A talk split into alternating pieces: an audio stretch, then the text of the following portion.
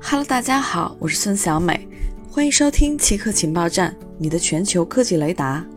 今天奇客情报站的主要内容有：甲壳质可用于在火星上制造工具和定居点，科学家识别新型超导体。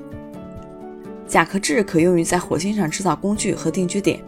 试图殖民火星的人面临一个严峻的现实：资源匮乏，尤其是建筑材料。新加坡科技设计大学的研究人员发现，一种广泛存在的有机化合物甲壳质可用于制造工具和定居点。这种材料需要很少的能量，不需要运输专门的设备。要将材料从地球运到月球和火星，其代价是极其昂贵的。未来登陆月球和火星的宇航员，如果要建造永久基地，必须要尽可能的就地取材，而这将是未来太空探索任务成功的关键。来自昆虫外骨骼的甲壳质在自然界非常丰富，而昆虫被视为未来太空基地的重要蛋白质来源，但它对人类的营养价值有限，因此将其作为建筑材料来使用，并不会对食物供应产生冲突。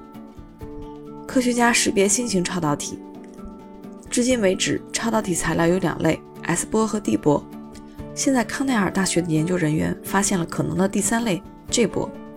常规超导体及 S 波超导体中的电子以库柏对结合在一起，彼此相向运动，无静角动量。最近几十年发现的 D 波超导体中，库柏对有两单位的角动量。物理学家通过理论猜测，还存在第三类超导体 P 波超导体。但康奈尔大学研究人员发现的新超导材料不是推测的 P 波，而是一种全新的类型 G 波。以上就是今天奇客情报站的所有内容，谢谢您的收听。